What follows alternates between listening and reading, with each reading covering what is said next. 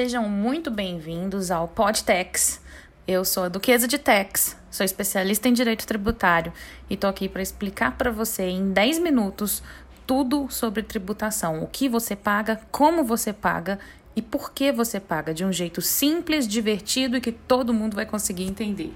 Para o primeiro podcast, eu escolhi o tema falar sobre a pandemia. Sim, os impactos da pandemia sobre o sistema tributário. Se esse sistema tributário já era ruim antes da pandemia, imaginem depois da pandemia. Vamos lá, medidas tributárias que foram tomadas nesse governo. As poucas, né? Vamos, vamos poder dizer assim, as poucas. Então, um, dois, três, quatro, cinco, talvez cinco, no máximo, efetivas, vamos dizer assim. Poucas e curtas é o famoso tiro curtíssimo, todas elas de curtíssimo prazo. Então vamos falar, as medidas começaram a ser tomadas em 18 de março e foram ali até 3 de abril. Uma coisa bem, bem, bem rasa, para ficar na melhor palavra. É, foi uma prorrogação do Simples e do MEI, uma prorrogação de parcelamento, uma prorrogação de PIS/COFINS e de INSS, parcelamento do FGTS, redução da alíquota do Sistema S, todas elas válidas por três meses, a partir daquela época, tá? De março. Ou seja, ou já tá tudo acabando a validade agora, ou já acabou. Essa é a minha maior crítica, que eu já começo com a primeira crítica que eu faço a essas medidas tributárias que foram tomadas pelo Ministério da Economia. Todas elas têm uma validade curtíssima e elas não permitem que qualquer tipo de contribuinte tenha qualquer tipo de planejamento sobre como pagar seus impostos, o que vai ser é, efetivamente aliviado, o que não vai ser joga todos os contribuintes nesse limbo sem saber o que esperar do dia de amanhã. E aí, o que, que a gente tem? Por exemplo, vou dar só um exemplo. A prorrogação do PiscoFins, que talvez tenha sido a maior das medidas e, por sinal, foi a última grande medida. Os tributos que deveriam ter sido pagos né, originalmente em, por exemplo, PiscoFins em abril e maio, vão ser pagos em agosto e outubro. Eu não sei o que, que leva alguém a pensar que se a empresa não tinha dinheiro, não tinha caixa no meio da pandemia para pagar em abril, vai ter para pagar em agosto, o de agosto e o de julho porque não houve parcelamento, houve prorrogação do prazo.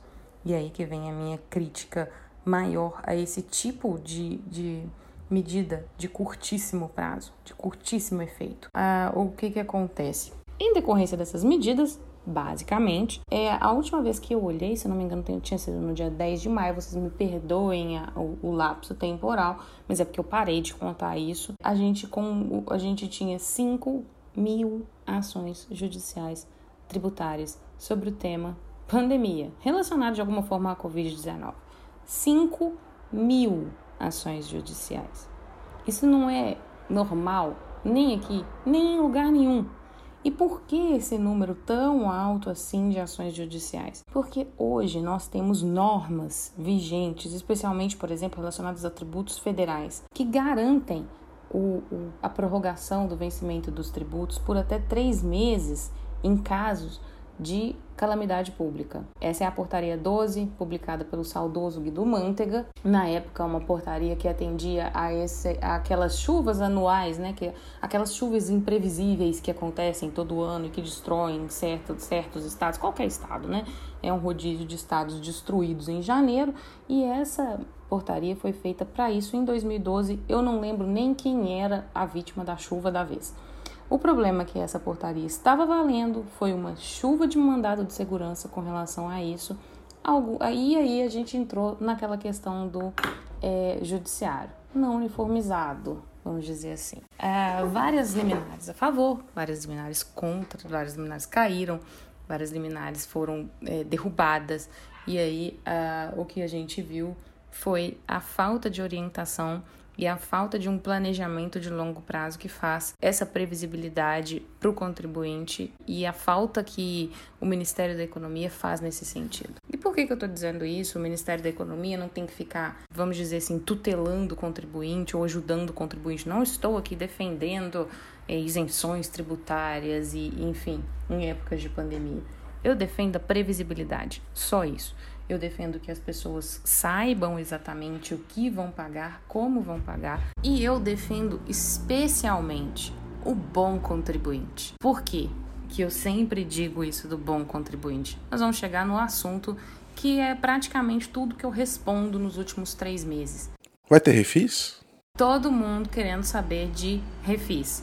Refis virou uma instituição nesse país. Como se fosse um, um carnaval, a Semana Santa ou qualquer coisa, a gente tem o nosso refis anual. E é aqui que eu faço toda a minha crítica a esse sistema tributário. Por quê?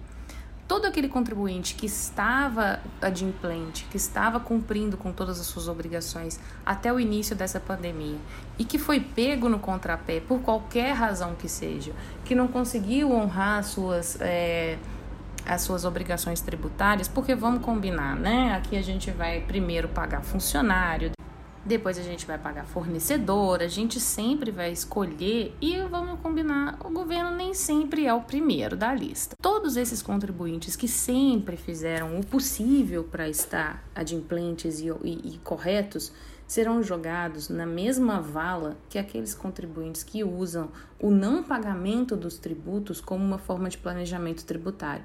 Por quê? Porque o refis não faz distinção entre esses contribuintes.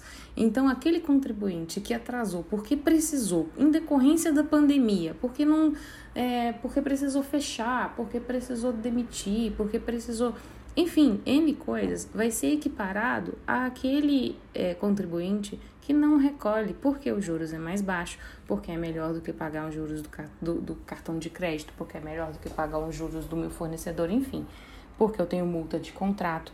Então, o que, que acontece? É uma política tributária que empurre todos para um refis, na realidade, ele premia os maus contribuintes em detrimento dos bons contribuintes. E aí é toda a minha crítica. Refis, bom, eu acho que é um instituto que deveria ser mais como Copa do Mundo do que como Carnaval. Enfim, esse é o meu pensamento. Mas é um instituto que não pode colocar no mesmo balaio contribuintes que são bons contribuintes, que são contribuintes que são, que são adimplentes, que estão ali sempre dentro do prazo, sempre com certidão negativa, com aqueles contribuintes que simplesmente é, utilizam dessa, dessa faceta para dessa facilidade ou dessa certeza que vai existir um refis, sempre existe um refis no fim da linha, né? É o refis no fim do túnel, é o refis no final do arco-íris, que sempre utilizam desse tipo de prerrogativa para fazer planejamento tributário, que não é planejamento tributário, é sonegação fiscal. É, existe sempre essa diferença. Um dia eu vou falar num podcast aqui, quando eu aprender a fazer podcast, não sei se é hoje.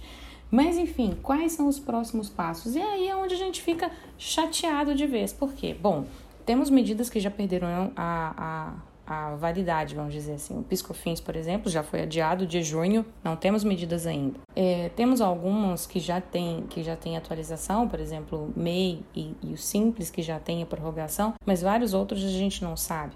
Ou, por exemplo, o próprio é, IOF crédito que foi zerado vai até julho. Será que até julho vai precisar estender isso? Não sabemos.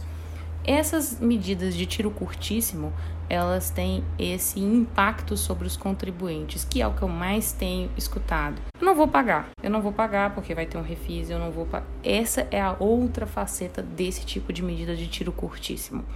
É, não vou pagar porque se está fazendo agora vai fazer depois. E um outro, um outro ponto que eu quero ressaltar aqui é a questão do prazo. Quanto mais o governo faz essas medidas de prorrogação sem um estudo prévio, por exemplo, vou voltar ao caso do Piscofins, para nem citar o FGTS, que o FGTS vai até dezembro. O Piscofins, por exemplo, que deveria ser pago no fim de outubro. Se eu tenho um refis agora, como é, bem disse o ministro Paulo Guedes, o que acontece é que eu não vou ter a minha inadimplência ainda e vou ter, vou ter o primeiro refis pré-inadimplência da história.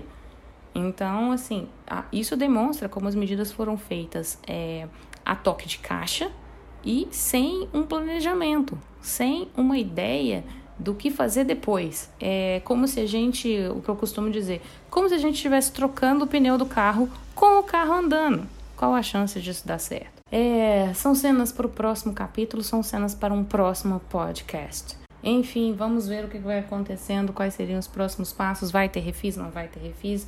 Façam suas apostas.